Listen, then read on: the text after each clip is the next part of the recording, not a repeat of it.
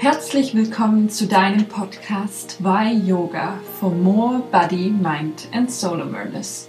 Schön, dass du eingeschaltet hast. Ich bin Jessica Dieterich und zusammen mit Isabel Panther steigen wir jeden Mittwoch tiefer in die Welt von Yoga ein. Heute erwartet dich eine wundervolle, erfrischende Folge mit Lina, Yogalehrerin und Doktorin in Australien. Lina nimmt dich mit in ihre Welt zwischen der westlichen Medizin und Yoga und erklärt dir, warum diese zwei Bereiche gar nicht unbedingt widersprüchlich sind. Du erfährst, wie Lina Yoga-Techniken in ihre Arbeit als Doktorin integriert. Wir sprachen außerdem darüber, was Schmerz bedeutet und wie du damit umgehen kannst. Diese Folge ist der erste Teil des zweiteiligen Interviews mit Lina. Nächste Woche sprechen wir über die drei Körper und fünf Hüllen von Yoga und Pranayama aus der Sicht der Medizin und Yoga erklärt. Diese Folge ist auf Englisch. Auf YouTube findest du die Folge mit Video und deutschen Untertiteln. Wenn dir diese Folge gefallen hat, dann schau auf unserem Instagram-Profil underline why yoga underline vorbei und kommentiere unter dem heutigen Beitrag, welche Erkenntnisse du mitgenommen hast. Wir freuen uns riesig über den Austausch mit dir. Und jetzt geht's schon los. Viel Spaß mit der neuen Folge. Hello, Lina. I'm so excited that you're um, a guest in our podcast today. And yeah, thank you for taking your time and talk to me today. thank you very much, Jess. I'm very mm-hmm. of this experience. How are you? I'm so good. How are you? yeah, really good. Thank you. And yeah, I feel very relaxed and really happy to be here and chatting with you after nearly six months of not seeing your face properly. Oh, yeah, yeah.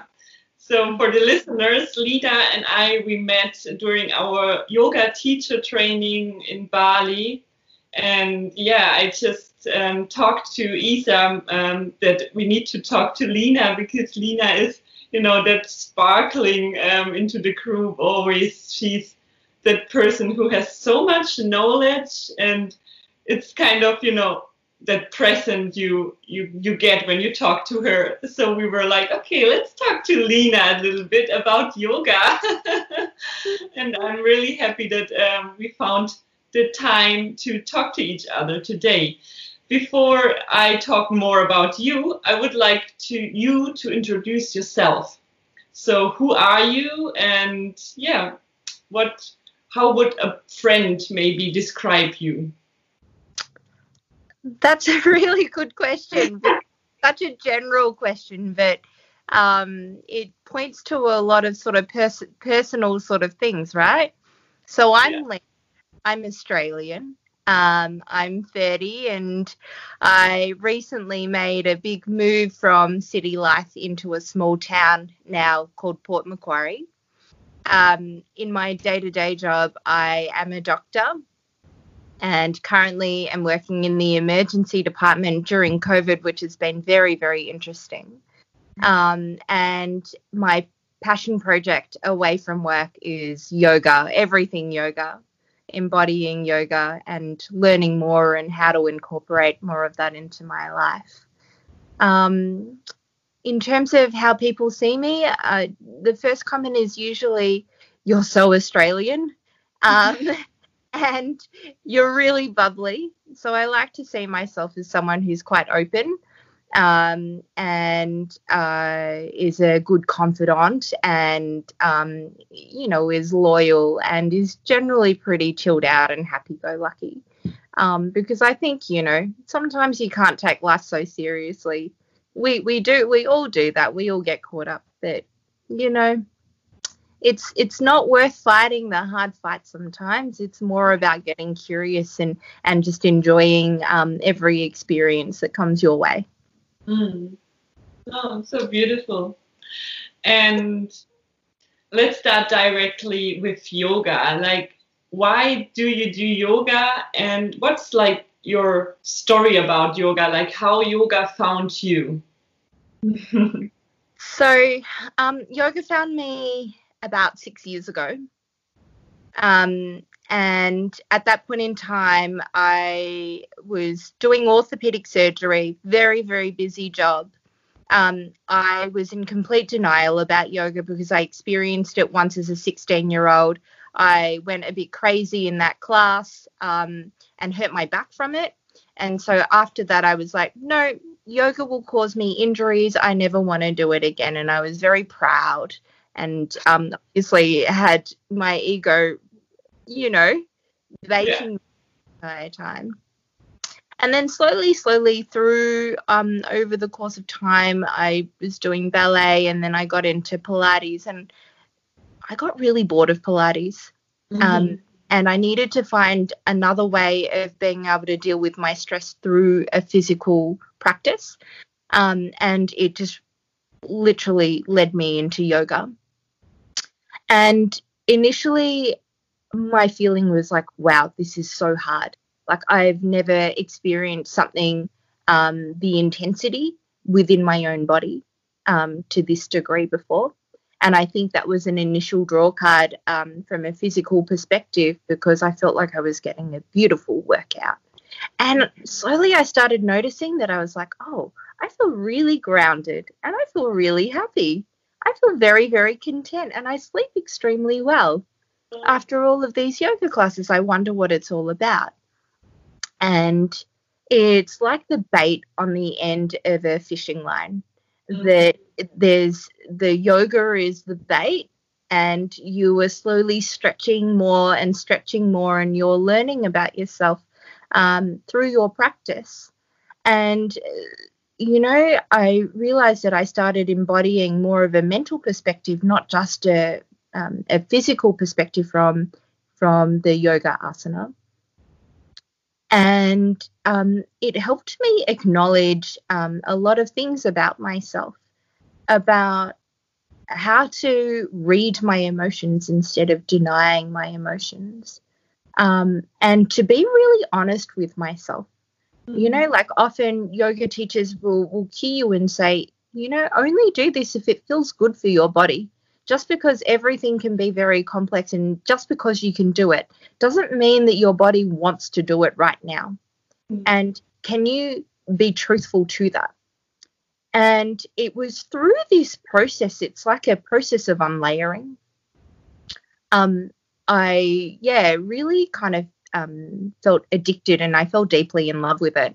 Um, that it forced me to really look hard at myself in the mirror and mm. not hide away from any of the false images that I put, you know, over the top of uh, my soul.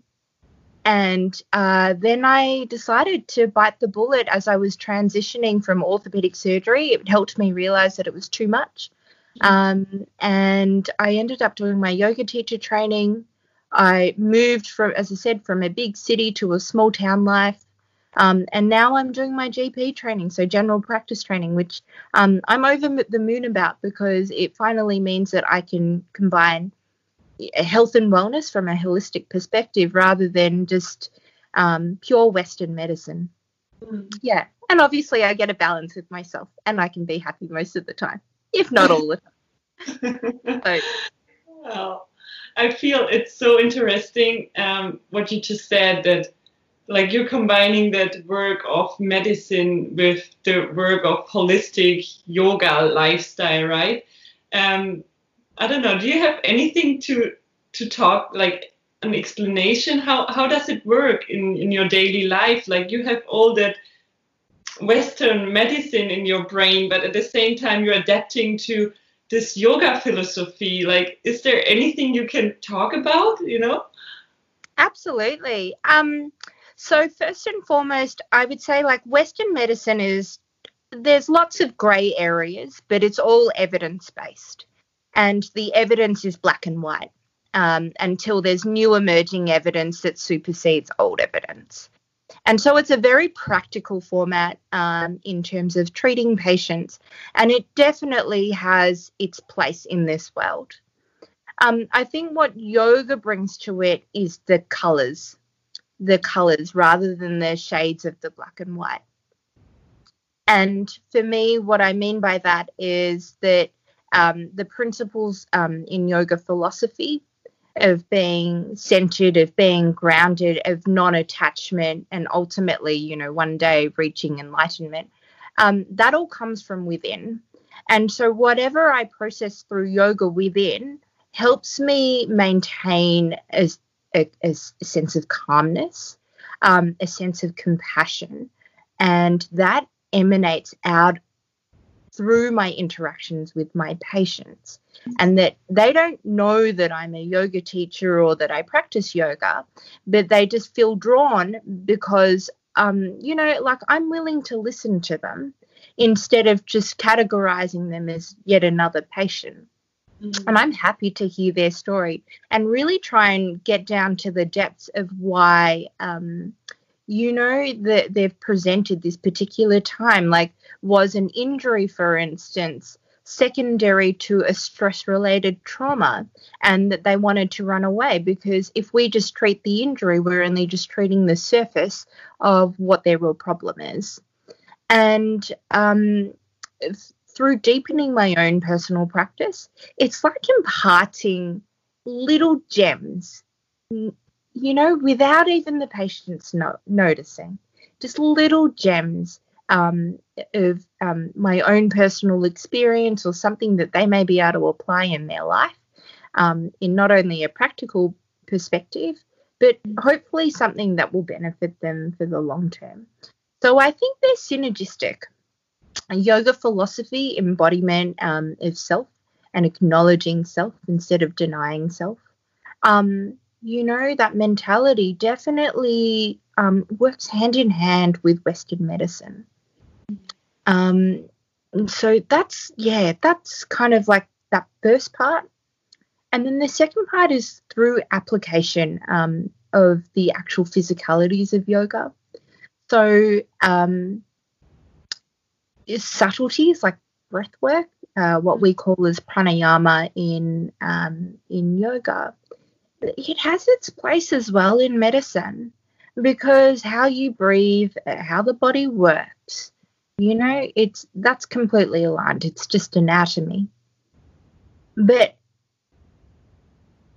when you start paying attention to all of the little subtleties of the patient's physical body, how they breathe, and what manifests secondary to that, I think that gives you a lot of clues as a clinician um, as to what may be going on. So, one of the things that is very common um, is reverse breathing, meaning that when you are inhaling, your diaphragm is lifting because all of your um, air is trapped in your chest. You are still sucking in your stomach, which many women do, um, when they're breathing in instead of it coming from the belly.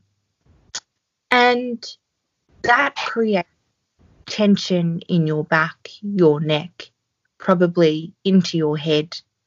And it probably induces a sense of anxiety. And that probably propagates everything that social media is, um, you know, I guess trying to promote that a skinny and a very fit looking person is healthy in their body, mind, and soul. But that couldn't be further away from the truth. And the more that I'm able to shine that light in that subtle aspect to patients, I feel like I can impart some element of truth into their soul. What are they denying themselves? Yeah. Wow, there were so many good things already. I'm impressed. really, thank you for sharing all your knowledge.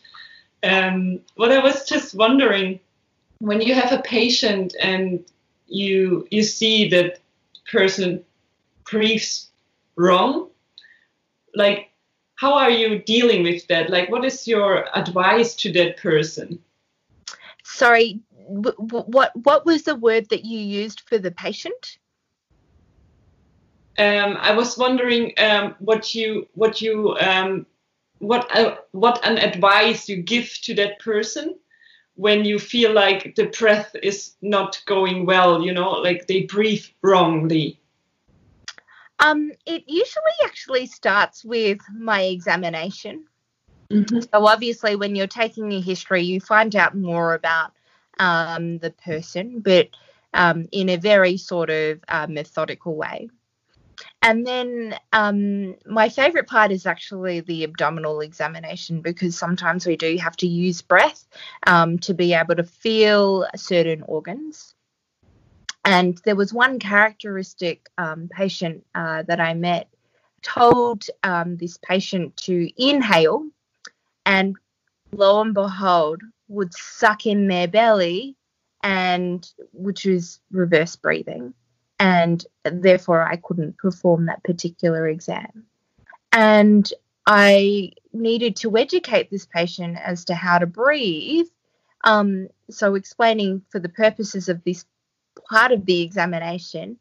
And then later on, kind of going back to that out of curiosity, just asking this particular patient, is this how you normally breathe? Um, and this patient was generally quite an anxious and uh, at times a little bit demanding. Um, and just gently, like subtly encouraging this this uh, patient to explore the feeling of belly breathing to get full lung expansion and describing uh, and obviously utilizing what I thought was um, the best way to approach it at the time. So, this patient was a firm believer of Western medicine. So, being able to explain that from a Western point of view and an anatomical perspective helped shed some light onto, um, uh, you know, the patient's understanding. Um, and uh, just I don't know if I will see this particular patient, but I would be extremely curious to see if, you know, their feeling of being more centered or feeling less stressed um, uh, actually does occur. Um, and hopefully, when I transition into GP practice and um, I have a, um, develop a good rapport with patients that come through and through again, being able to see those effects, I think, well, for me, will be very, very interesting. Mm-hmm. Yeah, yeah. I, I think it's such a nice position you have to, you know, when you see the patient again and then to see what changed. Like, did it work what I told the um, patient? And did they adapt, or is there anything I can do more? And I can imagine it's the same when you teach yoga, right? Like when you teach and you give a cue and you check the the students did that cue land and then you get that response isn't it cool it is and you know i think in a sense like being a doctor is also it, it, it very much is being a yoga teacher. Um, because you're there to educate um, other human beings um, and to help shed some truth or some light onto um, their behaviors uh, or their their traits that are leading them to be really unwell. Like, sure, you know, sometimes act- accidents do happen. Um, I'm definitely not denying that, but I mean, with chronic related things, like um, it may be a, a lifetime habit of, you know, eating very unhealthily. That is a vasana that is something where you know there is a tendency in your your mind to want to um, eat in a particular way that is not good for yourself and even if you know that the tendency in that habit is so strong that it encourages the ego and the lower intellect to completely embody that without um, them being able to help it per se um, and so shedding that sort of light and trying to understand the root cause and knowing that we are in a position, um, you know, we're in a very, very lucky position of, in a sense, um, respectful power, I suppose, where that maybe through personal experience or through education that we can shed that light and maybe in and and you know um, get patients or to get students to actually take a look at themselves and see what they're denying themselves or what you know they hadn't been made aware of yet and no judgment at all like no dramas mm. it's just you know providing this sort of casual advice by the way, have you noticed this before? And, you know, getting them to do the rest of the work. And when they want to know more, they will come back. Yeah, so beautiful. I just got in mind, um, I listened to one podcast interview with Elizabeth Gilbert, that's the author of Eat, Pray, Love. Yeah. And she said something so beautiful. Um, pain is the best teacher because pain is pointing out what you need to shine the light on. And it was like, yeah, true, pain is my teacher. like if you see that in a different light, I don't know, it opens new horizons, right?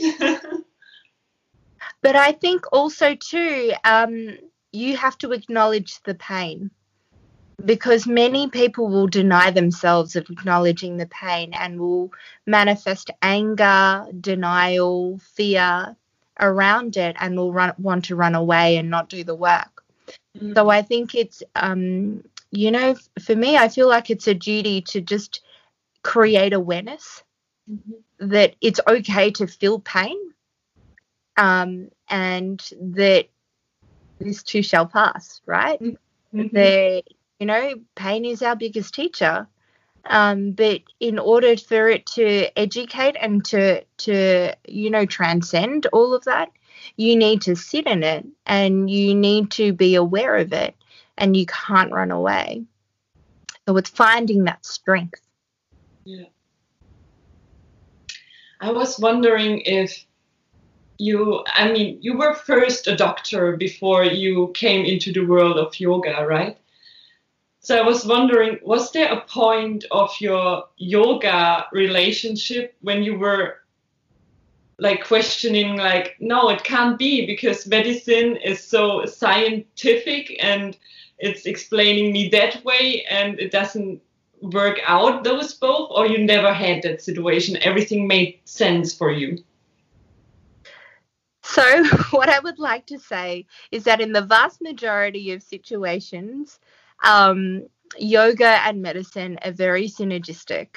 Mm-hmm. But then when you start dabbling into really deep yogic stuff, um, so what I mean by that is uh, uh, just for the listeners, I just completed a 50 hour advanced yoga teacher training online um, called the Subtle Practices with Creature Yoga in Byron Bay in Australia. It was fantastic and we learnt all about um, all of the deep, juicy philosophical things um, and your mind body complex, all like every single little minutia. And one of the little minutiae um, are your nadis. Mm-hmm. And nadis are, um, I guess, points all around your body that all interconnect um, creating like an energy line. And there's two um, main channels, and then there's a central channel. And the two main channels are Ida or Ida, and the other one Pingala. So one representing feminine, the other one representing masculine, sun, moon, all of those types of things, activity and rest. And I think they mentioned at one stage that uh, the whole digestive fire came from the sun uh, energy channel. And it got me thinking, I was very confused because I was like, oh, but you know, my Western brain is thinking that this is all parasympathetic, resting and digesting. Shouldn't it be the moon channel, not the sun channel? And I got told the most honest thing that I, I can't, I'm not as good as re- recalling the exact quotes as you are, Jess, but essentially it was that life is full of paradoxes, and sometimes there are paradoxes in in yoga that have come from really ancient times, and some you just have to accept it. And you know, like sometimes you will disagree, but that is okay as well. Mm-hmm. You know, there's and just just be cool with it. You know, don't need, you don't need to intellectualize everything. Mm-hmm. Um, mm. because there's probably something else and a deeper philosophy that I probably have not been made aware of um, that is uh, that has made this a particular reason. And you know, just understanding the broader complexes that they're trying to um, to teach is probably what the bigger picture is calling for. Mm. So that was probably the only time. Um, the rest of it has been has been very nice. Mm, yeah, I like that um, what, what you just explained because it's like just being open for new things, and even though you don't understand, just let it be there, right? It's like that openness that everybody needs. It's also when somebody has a, another opinion, right? and you don't agree with that opinion, but it's just about accepting because there are so many opinions out there. well, uh, absolutely. You know, um, and uh, Rose Borden, who is one of the main teachers in that teacher training, she says, you know, like I am not the governing authority. My experience and my opinions are simply through, you know, what I've done through the course of my life through um, undertaking multiple teachings and digesting and assimilating them. And just mm-hmm. because this is what my personal opinion is on this doesn't necessarily mean that you need to hold the same the same view but you need to experience like though what you want to experience keep an open mind listen to other people um, as well and formulate what your own opinion is after you've collected all of that information mm-hmm. So I, I think yeah that that point is so true in in every way, shape and form. Um, for life, for yoga, for whatever. Mm. Yeah, interesting. Let's go back to your own yoga practice. Um, like I know that you're practicing for yourself, but you're teaching also. Like what is there right now in your own practice that you're dealing with um, or what you're focusing on let us be part of your own yoga practice a little bit.